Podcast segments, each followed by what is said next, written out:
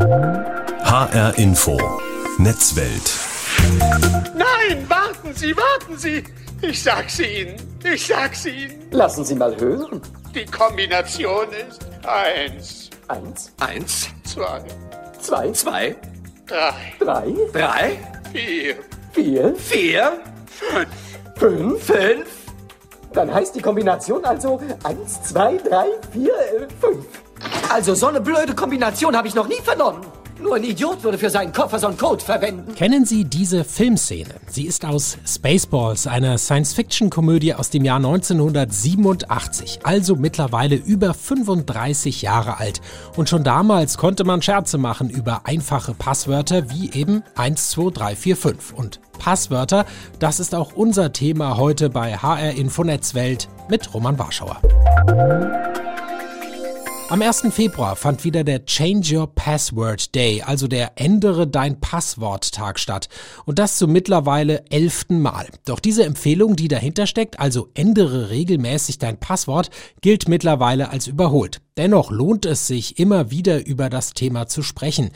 Sprechen möchte ich mit Jan Schüssler, Redakteur beim Computermagazin CT. Wir haben uns auf das Du geeinigt. Jan, wie siehst du das? Dieser Change Your Password Day, ist das nicht eigentlich ein veralteter Slogan? Hm, Ja, das ist tatsächlich echt ein veralteter Slogan, weil die Erfahrung doch zeigt, dass wenn man se- sein Passwort dauernd ändert, weil man dazu aufgefordert wird, man dazu neigt, naja, vielleicht immer zwei Passwörter zu nehmen und die einfach nur abzuwechseln und dadurch zusätzlich auch, äh, da man sich mehr merken muss, bei vielen Diensten auch irgendwie das gleiche Passwort immer benutzt.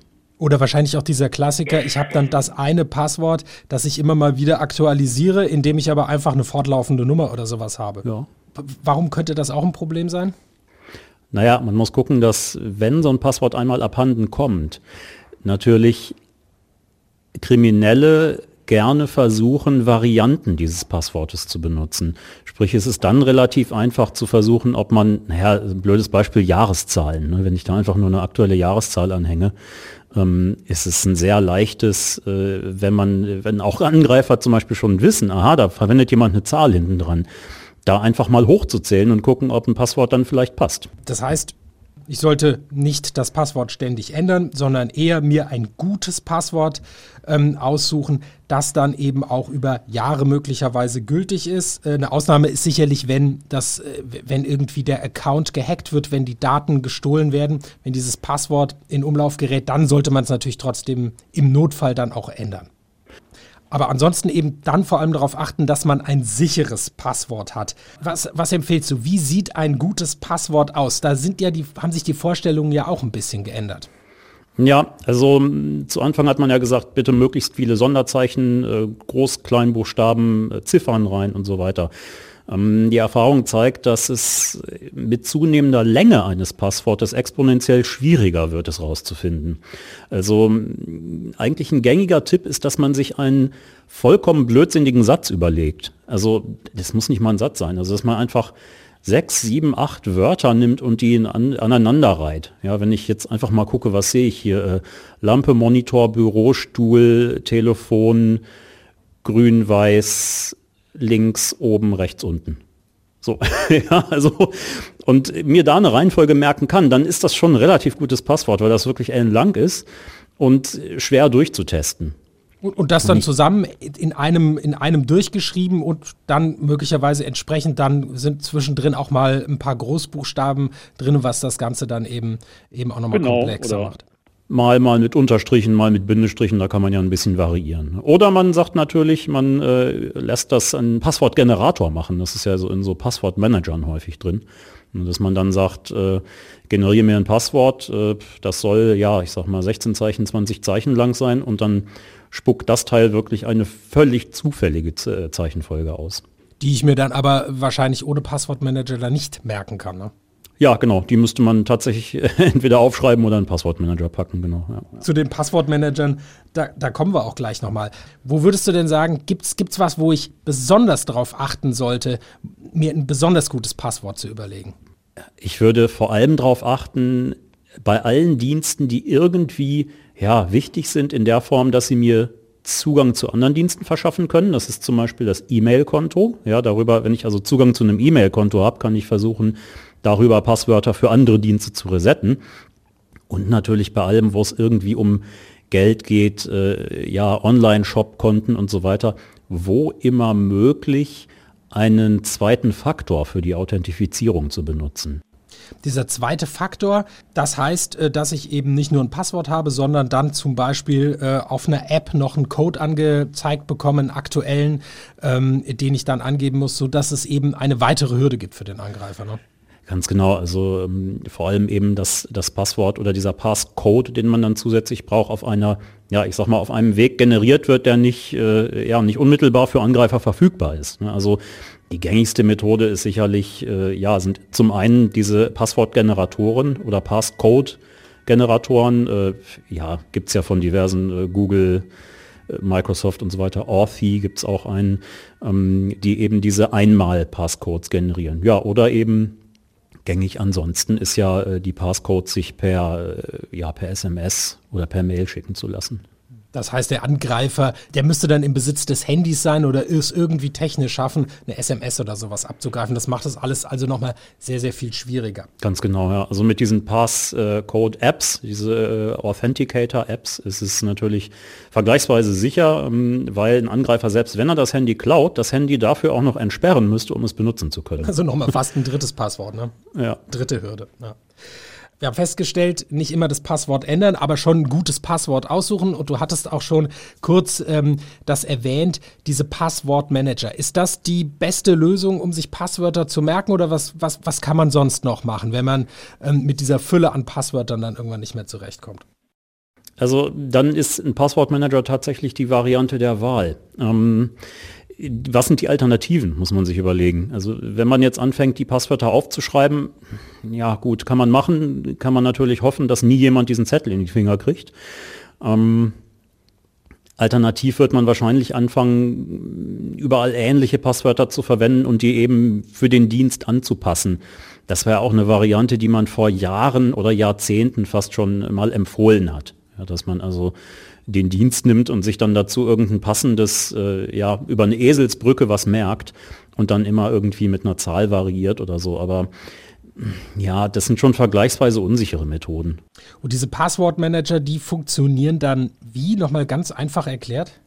Ja, ganz einfach läuft es so, dass, äh, also die allereinfachste Variante speichert auf dem jeweiligen Gerät, also PC, äh, Handy, wie auch immer, ähm, in einem sicheren Container die Passwörter. Die Passwörter selber werden verschlüsselt gespeichert und können auch nur abgerufen werden, wenn man sich an dem Passwortmanager authentifiziert. Also beim Smartphone ja in der Regel durch zum Beispiel den Fingerabdrucksensor oder Face ID, durch die bloße Tatsache, dass man es entsperren kann, werden die Passwörter freigegeben. Oder am PC ganz klassisch dadurch, dass man ja sich äh, entweder in sein Benutzerkonto eingeloggt hat, äh, ja, oder äh, einfach durch ein, durch ein Masterpasswort den eigentlichen Passwort-Safe dann freigibt. Genau, das heißt, äh, da hat man dann ein äh, Passwort, das man sich äh, merken sollte und das dann natürlich auch wieder entsprechend ähm, stark ausfallen sollte. Ne? Und mit dem habe ich dann quasi direkt oder indirekt Zugriff auf die anderen Passwörter. Genau, so ist es. Und äh, da ist es natürlich dann besonders sinnvoll, wenn man den Passwortmanager selber, den Zugriff darauf mit einem zweiten Faktor schützt. Also jetzt einfachste Variante, dass, dass man ein, äh, ja, ein kurzes Passwort am PC das erste Mal eingibt, wenn man den benutzt, nachdem man sich angemeldet hat, und dann aber eine Authentifizierung auf dem Smartphone erfolgen muss. Ja, dass man also in der App zum Beispiel dieses Anbieters das bestätigen muss. Also da sind ja Varianten kombinierbar durchaus. Hm. Trotzdem kann ich mir vorstellen, der eine oder andere hat da vielleicht ein mulmiges Gefühl, wenn er jetzt seine Passwörter eben irgendwie ablegt äh, bei einem Anbieter. Äh, die, diese, diese Passwörter liegen dann im Internet in Anführungszeichen. Wie sicher sind denn diese Passwortmanager? Weil, wenn ich mich recht erinnere, im vergangenen Jahr, Ende des vergangenen Jahres, wurde auch mal so einer gehackt. Ja, da gibt es immer wieder Schlagzeilen äh, bei einem bestimmten, vor allem der immer mal wieder durch Hacks äh, dann auffällt. Ähm, tatsächlich ist es wohl so, dass bisher bei solchen Hacks keine Passwörter selbst abhanden gekommen sind. Was daran liegt, dass die Anbieter der Passwortmanager schon darauf achten, dass Passwörter auf deren Seite, äh, quasi ja auf deren Server, nur in verschlüsselter und gehashter Form gespeichert werden. Also das, das Passwort liegt nicht im Klartext beim Anbieter. Ähm, da muss man natürlich dem Anbieter vertrauen, ähm, ein Stück weit, dass der das auch sauber umsetzt, ne, was nicht immer der Fall ist, wenn man sieht, zum Beispiel LastPass, wie gesagt, war ja hin und wieder mal in den Schlagzeilen, dass es schon passieren kann, dass Angreifer ja, Kundenlisten bekommen, im Zweifelsfall vielleicht sogar herausfinden können, für welche Anbieter die Kunden Passwörter gespeichert haben, aber eben zum Glück, sage ich mal, Glück im Unglück nicht an die Klartext-Passwörter rankommen können. Lieber eine lange Passphrase, ein Passsatz sozusagen, anstatt ständig das Passwort zu ändern und gegebenenfalls zu einem Passwortmanager greifen. Das sagt also Jan Schüssler von der Computerzeitschrift CT. Danke, Jan. Das BSI, das Bundesamt für Sicherheit in der Informationstechnik, ist quasi die deutsche Cybersicherheitsbehörde und vor allem für die Prävention zuständig. Und sie gibt auch Tipps etwa für den Umgang mit Passwörtern. Joe Wagner ist stellvertretender Pressesprecher des BSI. Herr Wagner, diese frühere Empfehlung, regelmäßig die Passwörter zu ändern, ist das auch aus Sicht des BSI nicht mehr richtig? Ja, also tatsächlich ist es so, dass man ähm, früher eine ganze Zeit lang ähm, darauf hingewiesen hat, dass man doch sein Passwort äh, regelmäßig und auch anlassunabhängig wechseln solle. Ähm, das hatte den Hintergrund, dass ähm, man davon ausgegangen ist, dass ähm, Cyberangriffe eben auch eine ganze Zeit lang unentdeckt bleiben können, also erfolgreiche Cyberangriffe eine ganze Zeit lang unentdeckt bleiben können ähm, und man deswegen pro forma sein Passwort ändern soll, um es den Angreifern noch ein Stück weit schwieriger zu machen. Dann hat man aber festgestellt, dass die Konsequenz daraus war, dass die Passwörter, die die Nutzerinnen und Nutzer vergeben, über die Zeit immer schwächer geworden sind, weil es einfach sehr umständlich ist und sehr kompliziert ist, sich ähm, regelmäßig und immer wieder aufs Neue starke Passwörter auszudenken und vor allem sie sich dann auch zu merken.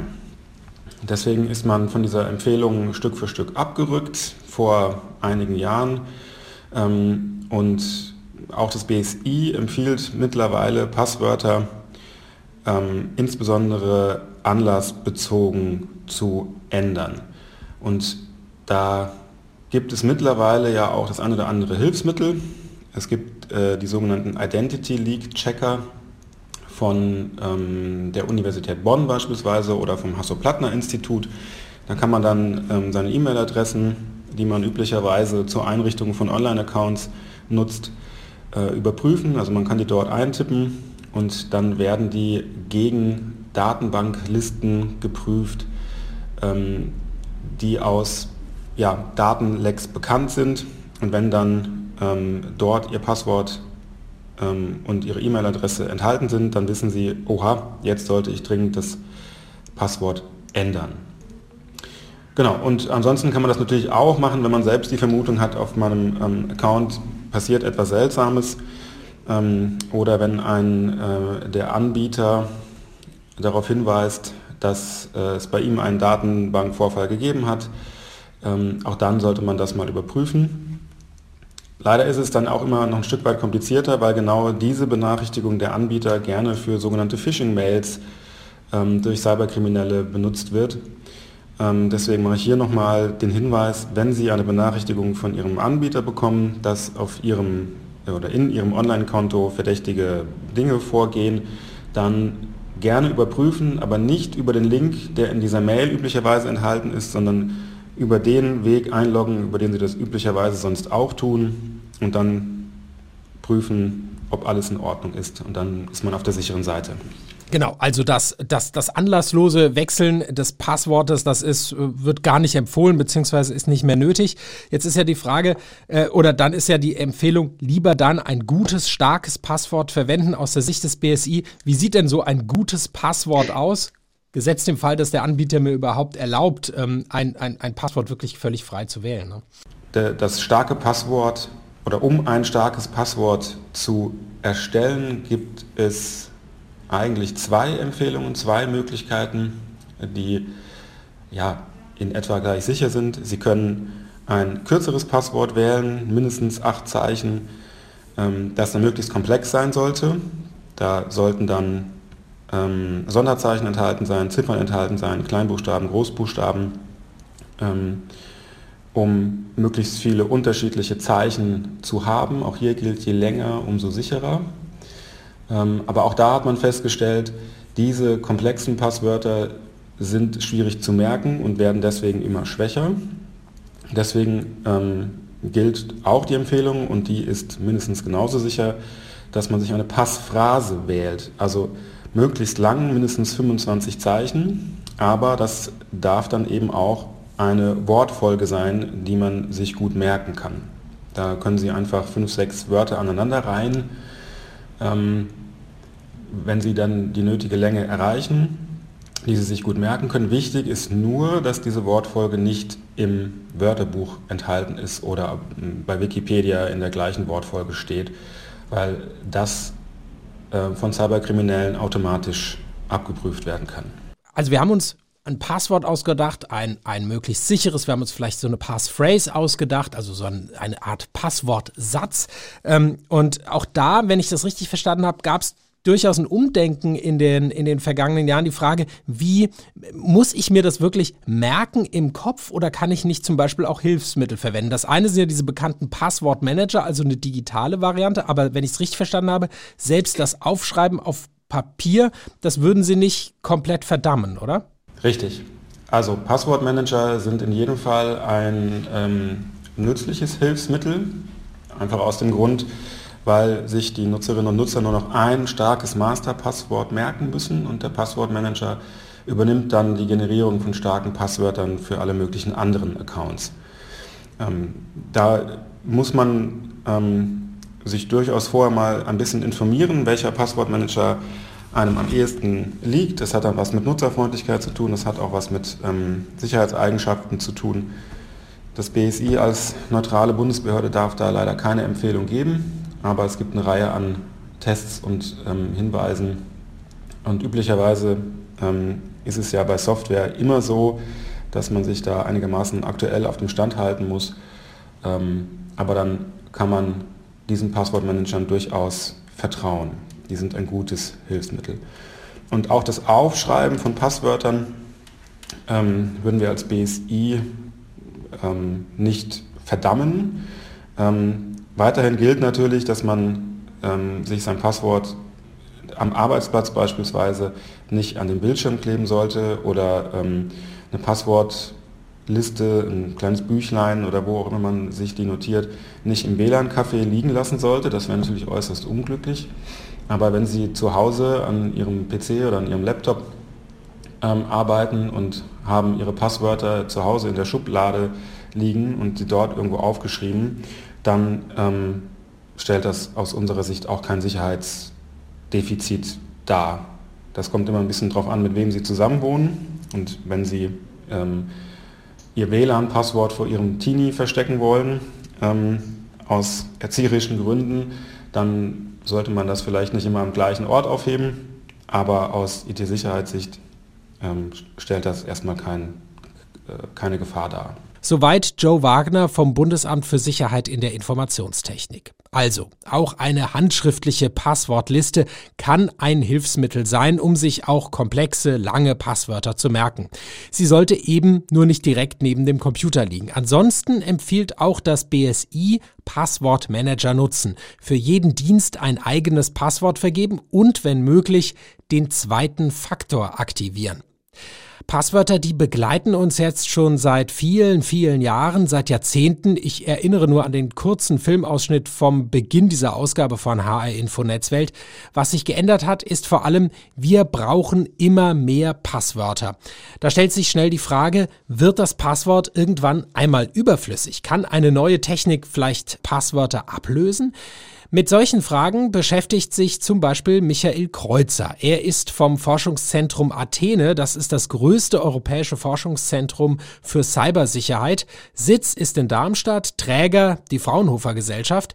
Herr Kreuzer, Passwörter können geklaut werden oder sie sind einfach zu schwach, zu unsicher. Was könnte das Passwort einmal ablösen? Wie erwähnt, sind, gibt es eine ganze Menge von Sicherheitsproblemen mit Passwörtern und es gibt eine ganze Menge Nutzbarkeitsprobleme mit Passwörtern. Wir gucken insbesondere jetzt hier auf die Sicherheitsprobleme im Institut Und für diese Probleme gibt es Lösungen, sodass Passwörter abgelöst werden können und sogar die Industrie hat Bestrebungen dahin. Das Ganze nennt sich Fast Identity Online oder kurz gesagt FIDO, was zu Deutsch heißt wie so viel wie schnelle Online-Identifikation. Und das ist eine ganze Reihe von IT-Sicherheitsstandards, die von ganz großen Anbietern gemeinsam entwickelt werden. Die neueste FIDO 2 geht in Richtung passwortlose Anmeldung und das geht wie folgt. Wer sich FIDO 2 per FIDO 2 einloggt, braucht dafür erstmal ein Gerät, mit dem er sich bei dem Dienst registriert. Das kann ein Smartphone sein, das kann ein Tablet sein oder ein Computer. Und bei der Registrierung wird über ein mathematisches Verfahren kryptografische Zeichenfolgen generiert. Am Ende wird es so sein, dass auf dem Endgerät ein privater Schlüssel liegt und auf, bei dem Dienst der öffentliche Schlüssel bekannt wird. Dadurch wird das private Gerät ein sogenannter, sogenannter Authentifikator. Und dadurch, dass das ein Authentifikator ist, gibt es ein Geheimnis auf dem Gerät, das das Gerät nie verlässt. Es gibt im Innern des Gerätes so eine Art Tresor, Chip. Dieser Tresor-Chip nennt sich Trusted Platform Module. Und in diesem Trusted Platform Module ist dieses Geheimnis drin. Und das wird dann für die Authentifikation genutzt. Und das heißt, dieses Geheimnis verlässt nie das Gerät und dadurch ist es auch nicht einfach zu stehlen zum Beispiel, was eines der Hauptsicherheitsprobleme halt von Passwörtern ist, dass sie von beliebiger Stelle aus eingesetzt werden können. Hier kann das, hier kann die, das, der Einlogvorgang nur noch durch dieses Gerät, das Authentifikator ist, ähm, erfolgen. Das heißt, mein Computer, mein Smartphone zum Beispiel das ähm, sagt dann der Gegenstelle, da wo ich mich einloggen will, ja, ähm, dass dieses, dieses Gerät ist vertrauenswürdig, das passt zu der Person, die sich da, die sich da einloggen will. So kann man das äh, beschreiben, aber man braucht äh, tatsächlich, äh, es bedarf gewisser Hardware-Voraussetzungen dann. Also das ist keine reine Softwarelösung. Das ist eine Hardwarelösung, die wird aber zum Beispiel eine Voraussetzung werden für die Installation von Windows 11. Das heißt, die Industrie, die hat sich darauf committed. Auch bei Apple ist es so, dass das inzwischen im Safari-Browser und bei Apple-Endgeräten integriert ist, dieses Trusted Platform Module. Und von daher ähm, ist es so, dass die Voraussetzungen heutzutage schon vielfach geschaffen sind für diese Art von neuer Einlog-Vorgang, neuer Form von Authentifikation. Und das Geheimnis bezieht sich jetzt auf eine Person und das Gerät gibt die Voraussetzungen. Das heißt, es wird ähm, tatsächlich auch die Person identifiziert durch den Einlog-Vorgang. Das heißt, das Gerät bietet die Voraussetzung für diese höhere Sicherheit. Nicht direkt das Gerät wird authentisiert, aber das Gerät wird zum Authentifikator, das ermöglicht, dass der Nutzer sich auf einem höheren Sicherheitsniveau einloggt. Wenn jetzt dieses Gerät so vorbereitet ist, aber sich jemand anders an dieses Gerät setzt, der kann dann, der hat dann trotzdem Zugriff oder, oder verhindert das Gerät das dann irgendwie, weil ich da dann zum Beispiel wieder ein Passwort brauche oder sowas? Ja, das ist ein sehr gutes Beispiel. Also es könnte ja sein, dass ein Gerät von mehreren Personen genutzt wird. Und ein Gerät, das so vorbereitet ist, also das so ein Trusted Platform Modul hat, kann halt für mehrere Mandanten, kann das dann äh, so eine Authentifikation zur Verfügung stellen. Und wie erkennt das Gerät dann wiederum, wer da dran ist oder ob da wirklich auch jemand dran sitzt, der, äh, der, der berechtigt ist? Man muss sich dann natürlich auch gegenüber dem Gerät ausweisen, in Anführungsstrichen. Und das geschieht über verschiedene Wege. Es gibt immer grundsätzlich drei Wege, wie man das machen kann. Das ist Wissen, Besitz und Biometrie. Das Wissen sind diese drei Faktoren, ne? Die drei Faktoren, genau. Das nennt man auch Multifaktor-Authentisierung, wenn man mehrere gleichzeitig hat. Zwei-Faktor-Authentisierung, wenn man zwei Faktoren hat. Und ja, Wissen ist klar, das kann zum Beispiel eine PIN sein, das kennen Sie vom Smartphone. Biometrie kennen Sie auch vom Smartphone, das kann zum Beispiel die Gesichtsgeometrie sein oder der Fingerabdruck. Und Besitz ist halt ja das Gerät selbst und das Gerät als Faktor das ist jetzt neu, was eingeführt wird. Das kennt man eigentlich schon lange bei der, äh, bei der bei der Bankkarte, mit der man Geld abhebt, da ist die Karte an sich, ist dann dieser Faktor Besitz. Ne? Genau. Und ja. die Bank ist sowieso immer, oder das Bankensystem, auch weil es so reguliert ist, ist irgendwo auch immer ein Vorreiter in der Industrie, was solche Authentisierungsvorgänge angeht. Zum Beispiel ist es ja so, dass ähm, sie ganz ähm, klar immer diese zwei Faktoren brauchen, wie Sie ja schon gesagt haben. Und es gibt gibt bei der Bank inzwischen auch schon Innovationen, die werden wir dann auch in Zukunft sehen. Das ist so, dass die Bank mit künstlichen Intelligenzsystemen nachvollzieht, unter welchem Kontext ein Nutzer sich eingeloggt hat. Und wenn es da starke Abweichungen gibt, kann es sein, dass es nochmal eine Rückfrage gibt, zum Beispiel eine Push-Nachricht oder dass eine erneute Authentisierung stattfindet. Das ist sehr, sehr nützlich, wenn, wenn zum Beispiel Ihre Karte gestohlen wurde und anschließend ein seltsames Nutzerverhalten da ist, dann wird die Karte im Zweifel erstmal gesperrt. Das ist eine Risikoabwägung. Wenn sie unkorrekterweise gesperrt wird, dann kann sie natürlich wieder entsperrt werden. Das ist klar, das kann man dann selbst machen. Aber es ist erstmal im Interesse des Nutzers natürlich, dass eine schnelle Sperrung geschieht, wenn wirklich ein Diebstahl einer Karte zum Beispiel vorhanden ist. Also das gibt es ja heute schon, wenn jetzt plötzlich die Kreditkarte auf einmal, heute benutze ich sie in Deutschland und wenige Stunden später wird sie irgendwie in Südamerika eingesetzt, dass dann oft die Bank schon äh, da, da dazwischen geht. Genau.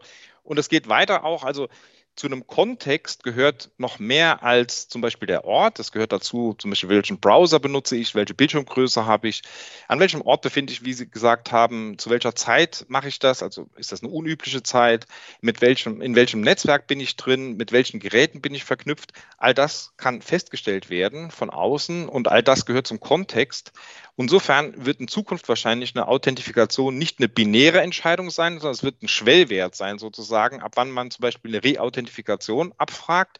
Und es wird so sein, dass die und das kann auch sein, dass dann ein zusätzlicher Faktor nochmal verlangt wird, zum Beispiel wenn das Umfeld abweicht oder dass eine Push-Nachricht kommt. Ähm, wenn wir trotzdem nochmal auf das klassische Passwort gehen, wo sehen Sie denn vielleicht einen Vorteil, den das Passwort hat? Ich stelle mir immer vor, das habe ich im Kopf, da brauche ich erstmal gar nichts anderes. Das heißt, selbst wenn ich mal irgendwo an einem ganz fremden Computer zum Beispiel bin, kann ich mich trotzdem noch einloggen. Ist das nicht ein Vorteil, den am, Ende auch das klassische Passwort hat? Es ist ein Vorteil in der Nutzbarkeit, wenn Sie das so sehen, ja. Für mich als Sicherheitsforscher ist es natürlich ein Albtraum. Also kann man zusammenfassen, aus Sicht der Cybersicherheit würden Sie sagen, ähm, von dem klassischen Passwort lieber heute als morgen loskommen. Auf jeden Fall. Es gibt also Grund zur Hoffnung, das Passwort könnte in Zukunft verschwinden bzw. deutlich weniger wichtig werden. Die technischen Grundlagen dafür zumindest sind gelegt. Das hat uns Michael Kreuzer vom Cybersicherheitsforschungszentrum Athene in Darmstadt erklärt. Bis es endgültig soweit ist, dürften aber sicherlich noch ein paar Ändere dein Passwort Tage ins Land ziehen. Und solange muss weiter über den Umgang mit Passwörtern gesprochen werden. Das war HR Info Netzwelt. Uns finden Sie auch in der ARD Audiothek oder auf hrinforadio.de. Mein Name ist Roman Warschauer. Tschüss.